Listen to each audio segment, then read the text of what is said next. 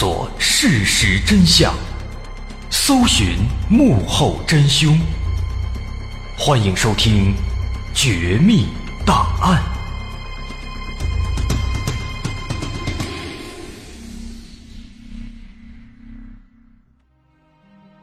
咱们今天要说的这个故事，跟一个小岛有关系。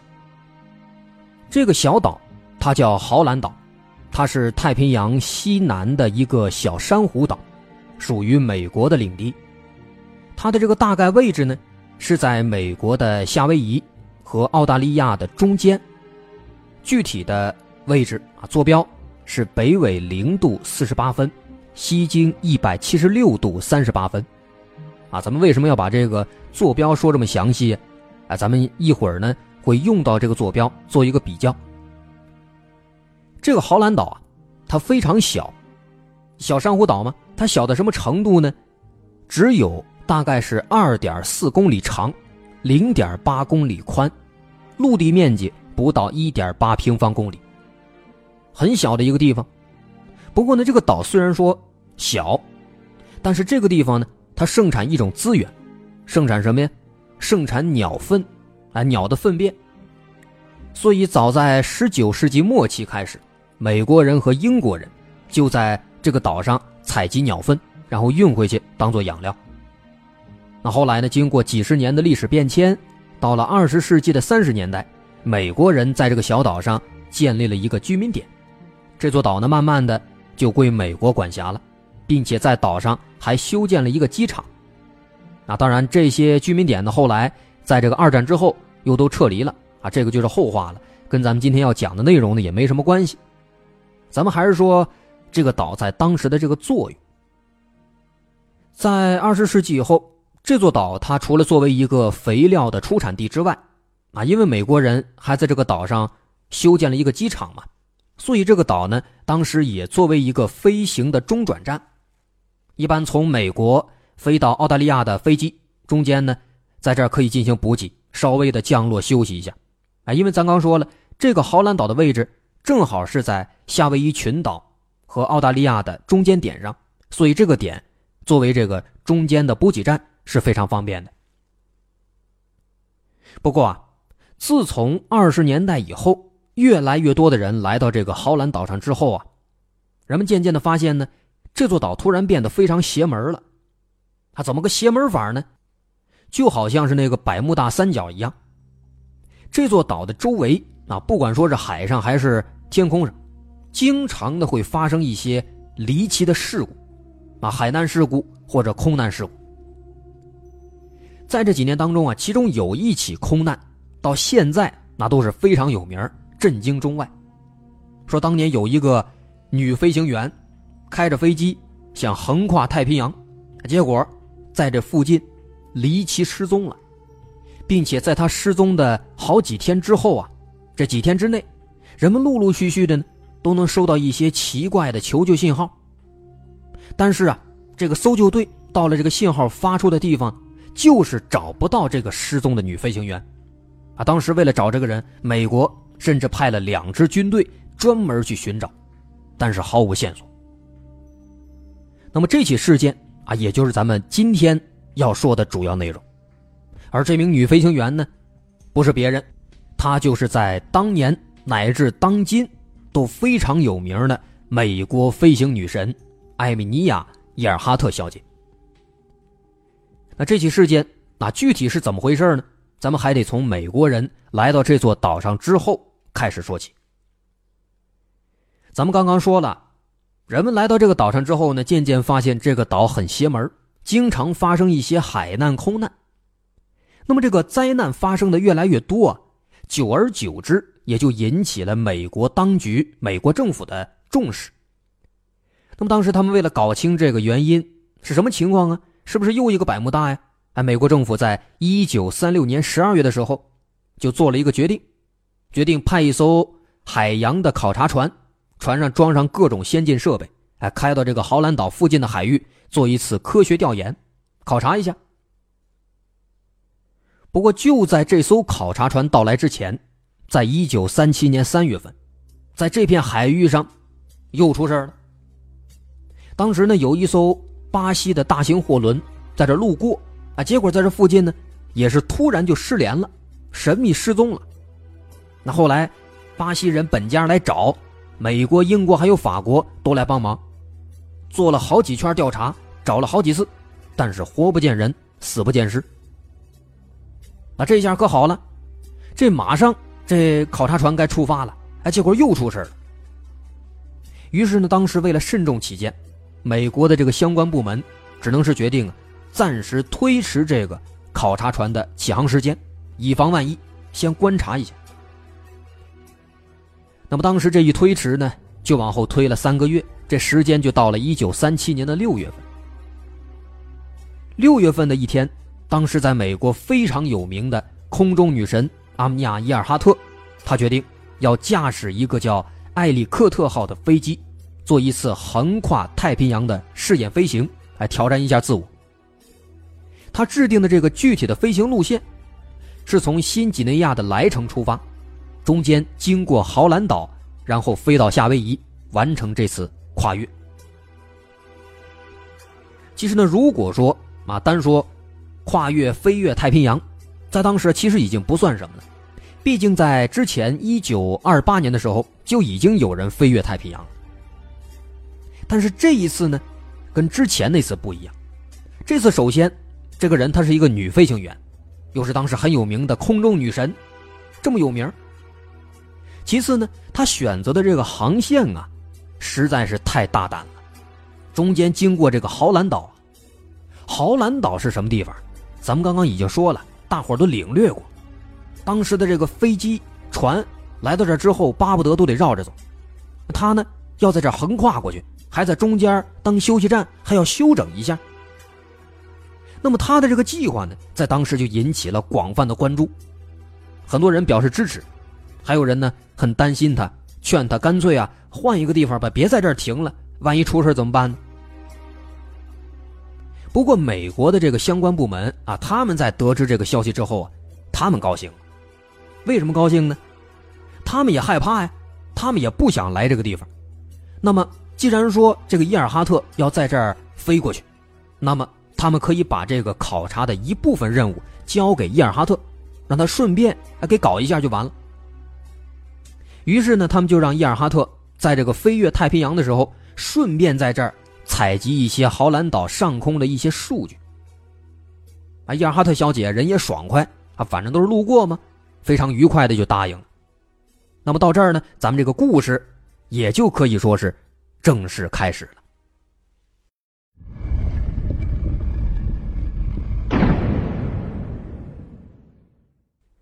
说这个伊尔哈特小姐在起飞之前，她是要做很多的准备工作的，毕竟也是挑战自我。其中呢，有一项很重要的工作，就是要试飞，做一下试验飞行，确保人和飞机的各项条件都是符合要求的，都是安全的。这个准备工作当时做了半个月。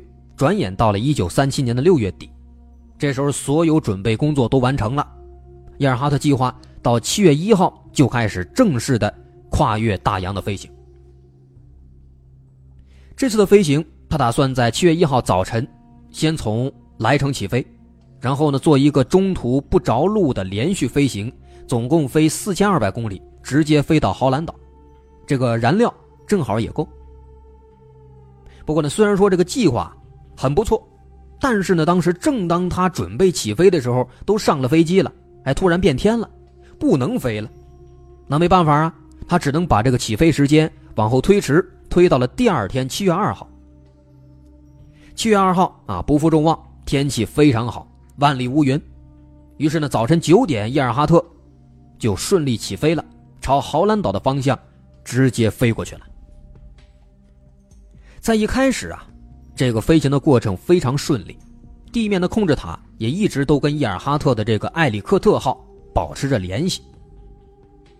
当时在飞到离豪兰岛还有大概一千公里的时候呢，豪兰岛上的美军机场也已经和伊尔哈特成功联系上了。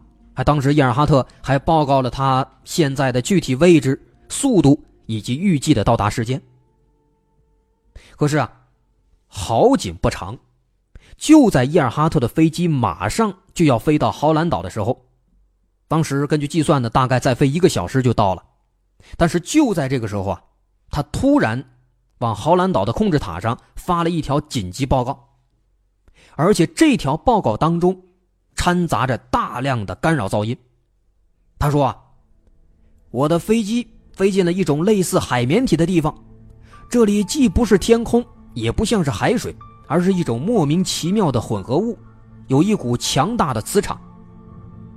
窗外的情况像是浓雾，又像是急剧上升的升腾的蒸汽。目前我仍然看不到陆地，我的位置在豪兰岛以西一百六十海里，机上的汽油只够再飞行半小时。啊，从这句话再往后，这干扰噪音越来越大，什么都听不见了。这个时候是当地时间下午七点二十分，在这个时候，伊尔哈特跟豪兰岛之间的联系也完全中断。这场意外实在是来得太突然了，整整一天都非常顺利，突然之间马上到了，失联了，联系不上，控制塔是一遍又一遍的去联系伊尔哈特，但是回应的只有噪音，别的什么都听不到。因为刚才根据伊尔哈特的报告，他说自己呢好像是飞进了一种奇怪的天气里，于是人们就赶紧去观测天气，啊，结果发现呢，豪兰岛上空和附近。还是万里无云，非常好啊。这就奇怪了，人们就推测：难道说伊尔哈特是飞错方向了？不太可能啊，毕竟这是老飞行员了，而且和地面一直是有沟通，啊，应该是犯不了这样的错误。最后呢，人们实在没办法了，干脆啊，用一个老办法，死马当活马医。怎么搞呢？在这地面上点燃了几个汽油桶，啊，这样呢，如果说伊尔哈特。飞到附近了，还能根据这个浓烟辨认方向和位置。于是人们在这儿等了一会儿，那慢慢的等了半个小时。那么半个小时过去了，根据刚刚伊尔哈特的报告说的，这个时候飞机也应该已经没油了，他呢也应该到了。但是很明显，天上这个时候什么都没有，地上这个桶还在烧，但是飞机没有落下来。那么，为了进一步的了解情况，豪兰岛的指挥塔就派了一架飞机，飞到伊尔哈特最后发出信号的那块地方去看一眼。但是飞过去之后，回来，什么都没发现。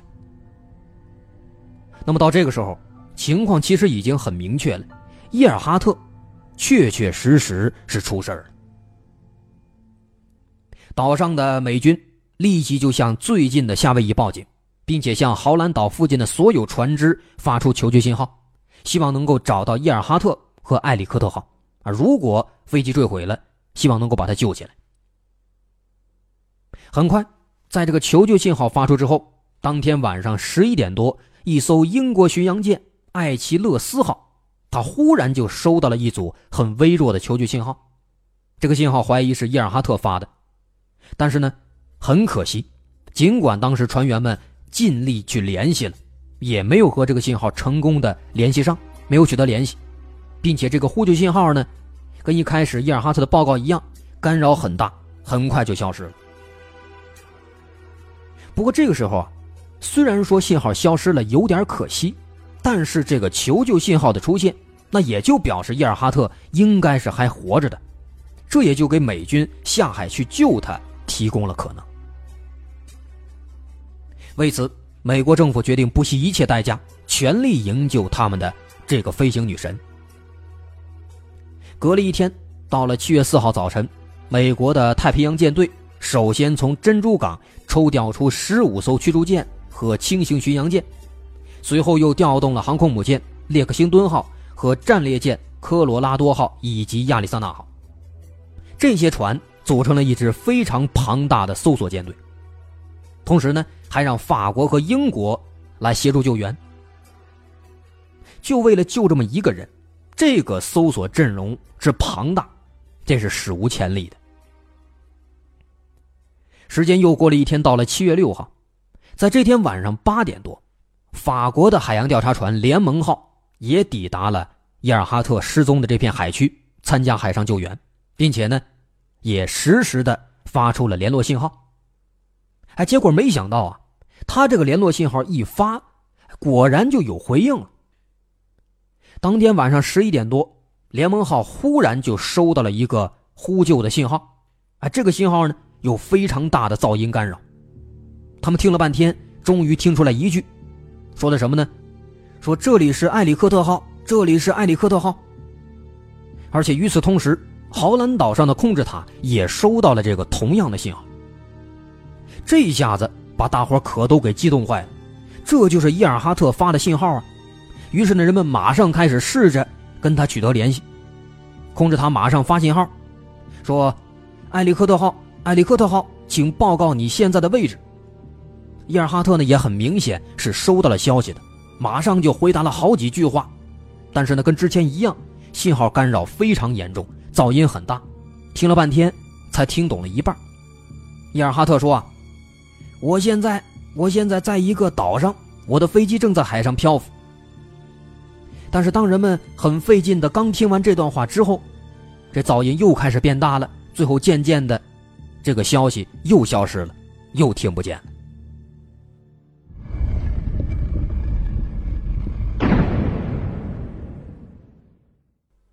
好不容易收到的消息，这下子又中断了。那没办法，人们只能根据收到的这个信息来先推测一下伊尔哈特目前的情况。从伊尔哈特的消息来推测，他的飞机啊现在在海上漂浮，他人在岛上。那么有可能他的飞机呢是出了事故了，或者说呢因为没油迫降了。可是呢又因为某些原因，他没有成功的降落在小岛上，而是落到了水里。之后呢他从飞机里出来。搬了一些设备，游到了附近的岛上。那么，如果真的是这样的话，按理说只需要在豪兰岛附近的海域寻找其他没人居住的小岛就可以了。而且，这个小岛还有一个非常明显的特征，就是它的附近飘着一架飞机，这应该很容易就能找到的。但是现在的问题是，搜索舰队在这附近已经转了整整三天了。这搜索半径不断的扩大，转了一圈又一圈，根本他就没有发现有这样的岛。如果有，那肯定早找着了。面对这个情况呢，人们也是非常的纳闷，哎，非常懵。不过就在这个时候啊，人们都在这发愁呢。洛杉矶传来了一个消息，说当地有一个业余的无线电爱好者，他刚刚也收到了一段伊尔哈特的求救信号。那段信号呢？也是有非常严重的干扰，他听了半天，也没听出什么来，只听到了两组数字，分别是一七九和一六。那么这两组数字呢？后来经过专家分析，认为这应该是伊尔哈特报告的他所在的经度和纬度。那么这样的话，只需要按照这个坐标去找，应该就能够找到了。不过呢，有一点，当时的信号啊特别不清楚，不知道这俩数字。是东经还是西经？北纬还是南纬？那么这样的话，这两组数字组合起来的话，就会出现四种可能，有四个坐标。不过呢，咱们可以进一步的再分析啊。伊尔哈特在七月二号中断联系的时候，是在豪兰岛附近，所以可以推测它的位置不可能离豪兰岛很远。再根据咱们开头提到的那个豪兰岛的具体坐标。北纬零度四十八分，西经一百七十六度三十八分，那么我们就可以直接排除这四种可能当中的两种，把南纬那俩都给排除，留下西经一百七十九度、北纬十六度和东经一百七十九度、北纬十六度，这两个坐标是有可能的。那么确定了这两个坐标，搜索队马上就动身，啊，又是军舰又是飞机，在这两个坐标上呢是一遍又一遍的转。可是转了整整两天，还是没有发现。而且在这两天当中，伊尔哈特的这个信号啊，还是时断时续，干扰也还是特别严重，什么都没有听清。那么，既然这个信号干扰严重，说话又听不清，后来法国人就想了一个办法，干脆啊就不说话了，发信息的时候呢，只让他发一些简单的音节，这样更容易辨认。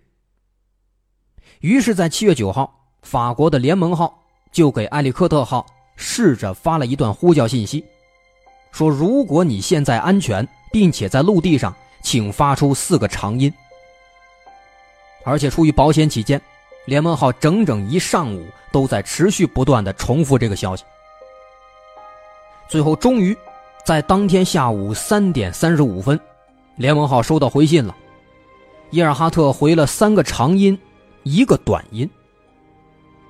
这就不对劲了，约定好的是四个长音，他怎么发了三长一短呢？这什么意思呢？难道是说伊尔哈特现在安全？但是人不在陆地上吗？这不知道，于是没办法，联盟号只能是继续再发呼叫信号，希望能够收到伊尔哈特的一个准确答复。可是几次下来啊，收到的始终都是三长一短。而且同时，根据地面的消息，说这个三长一短的这个信号呢，在美国的旧金山和夏威夷也都有人收到了。那么这个时候啊。根据目前这个情况，有人就又想了一个办法。既然说豪兰岛、旧金山和夏威夷同时都能够收到信号，而且都已经收到两回了，那么可以换一个思路，在这三个地方呢，都装上无线电测向器。这个东西有什么用呢？它可以测定出信号的来源方向。那么在得到这个方向之后，在地图上标出这三条直线。那么这三条直线的这个交点，或者这三条直线相交的中间的这个三角范围，那肯定就是伊尔哈特的所在位置。这个办法太好了。有了这个办法呢，下一步就是装上这个测向器，等着这个伊尔哈特的信号再次出现。很快，到了第二天，七月十号，信号又出现了。三个地方的无线电测向器呢，也同时。都测出方向了，方向测出来之后，马上连直线作图，哎，结果发现这三条直线的交汇点，它就在豪兰岛以北，大概五百公里的海面上。这时候这个位置可就确定了，这是不是就表示马上就营救成功了呢？并不是啊，实际上这片海域，人们开过去之后发现了这个地方已经被搜了好几遍了，没有十遍也有七八遍了。而且呢，在接到这个信号的同时，英国有一艘军舰，它正好就在这个地方停着呢。但是英国的这艘军舰，它没有发现这附近海上有任何东西，也没有收到这个信号。哎，到这儿，这个事情啊就变得有点恐怖了。先是飞机在失踪之前，飞到了一片奇怪的天气里，那信号呢也时断时续，干扰非常严重。但是豪兰岛这几天一直可是晴空万里，没有什么干扰信号的因素。之后呢，是两个奇怪的坐标，可是舰队在这个坐标上搜索了好几天了，根本就没人，也没飞机。再之后呢，是这个求救信号，连夏威夷和洛杉矶都能够收到，可是正在信号发出点上停着的英国军舰，他愣是没收到。所有的搜救队员。被这些奇怪的现象搞得是云里雾里，弄不清楚到底是怎么回事，全都乱了阵脚了。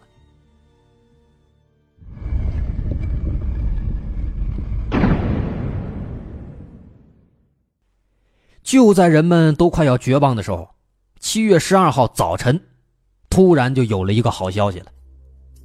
早晨七点三十五分，法国的联盟号突然发现，大概在十公里远的地方。有一团橘黄色的烟火升起来了。人们的第一反应认为这肯定是伊尔哈特放的求救烟火，于是马上一边打开电台给伊尔哈特发消息，一边往这个烟火的位置靠近。但是很快，联盟号就发现不对劲了。他们发现，不管自己的船怎么开，这个烟火始终都在离这个船大概十公里远的位置，好像是故意的不让联盟号靠近。而且更离奇的是，在跟踪了两个多小时以后，这团烟火在人们眼皮子底下突然就腾空而起，飞到了三十几米高的半空当中，然后自己转了几圈，紧接着一声爆炸一样的巨响，烟火在众目睽睽之下，自己离奇消失了。这个情况把船员们可给吓坏了，啊？难道说碰见 UFO 了？还是说伊尔哈特被 UFO 劫持了呢？总之呢，正是打这之后，有关伊尔哈特神秘失踪的这个事儿呢，就陆陆续续的衍生出了很多的阴谋论。啊，有人说他是因为飞机燃料用光了，掉海里淹死了；也有人说呢，他其实在执行一个绝密任务，说失踪只是一个淡出人们视线的借口。另外还有人说啊，他是飞着飞着飞到虫洞里了，已经不在这个世界上了，穿越了。总之是不管怎么说吧，到现在这整整八十年过去了，还是有一些人在坚持寻找伊尔哈特的线索。不过这么多年过去了。人们也没有白找，也有一些结果。在一九九一年四月份的时候，有人曾经在豪兰岛的一片树林里发现了一个金属的装书的箱子。那后来经过专家的鉴定，这个箱子呢确实是伊尔哈特的飞机上的。后来第二年，在九二年九月份，又有人在豪兰岛上发现了伊尔哈特的一个外套、一件衣服。那么到这儿呢，我们不妨就反过来想一想。这些线索的发现，其实啊是让这个事儿呢变得更诡异了。你看这个衣服和箱子，它都是在豪兰岛上发现的。那么如果说这个东西，当时人们的判断没错，确实就是伊尔哈特的，那么也就说明当年伊尔哈特很有可能是在豪兰岛上遇难或者失踪的。那么为什么当时人们没有发现呢？当年的豪兰岛那可不是一个荒岛啊。上面有军队的，有人在驻守的。那么这么看的话，这个发现确实是让这个事儿呢变得更诡异、更奇怪了，更有意思了。啊，当然了，这些呢也都只是咱们的一个猜想，只是一个推测。至于说到底是怎么回事呢，咱们现在没有结果，也只能是继续等了，等等，没准就有线索。好，今天的绝密档案咱们就先说到这儿。我是大碗，喜欢我们的节目，欢迎关注我们的微信公众号，在微信搜“大碗说故事”就能找到了。好，咱们下期再见。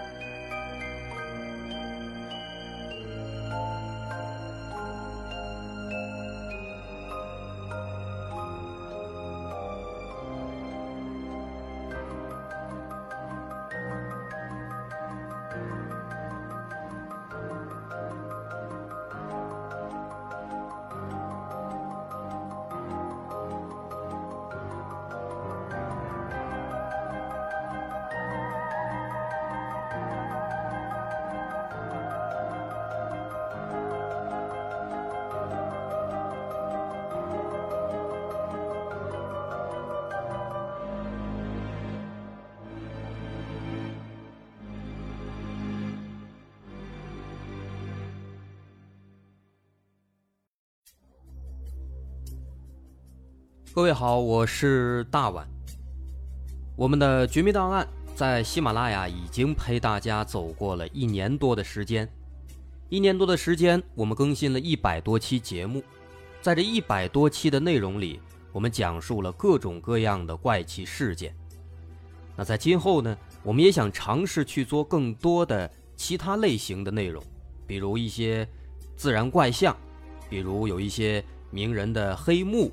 或者说是黑帮的发迹史，亦或是各种悬疑大案，以及更多的其他题材的探索。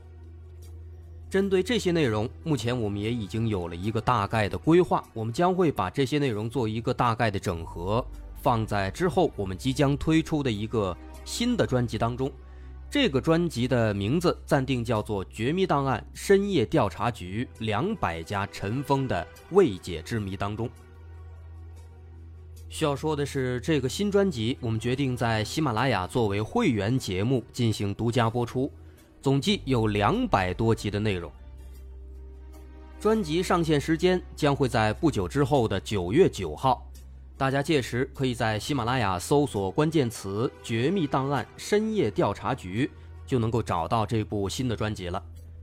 在上线前的这段时间当中，也欢迎大家添加我们喜马拉雅工作人员的微信：xmly 零三三零，也就是喜马拉雅四个字的拼音的首字母加零三三零，xmly 零三三零。添加微信之后。工作人员将会把大家拉进喜马拉雅官方的粉丝群，届时将会有不少福利活动，送喜点、送签名书等等其他惊喜在等着大家。需要特别说明的是，新专辑将会是喜马拉雅的会员专辑，也就是说，如果您是喜马拉雅的会员，就可以免费收听本专辑。目前，喜马拉雅的会员价格为每个月六块钱，六块钱就可以听到我们的两百多集故事，也是很划算了。希望大家能够多多理解，多多捧场。九月九号，我们不见不散。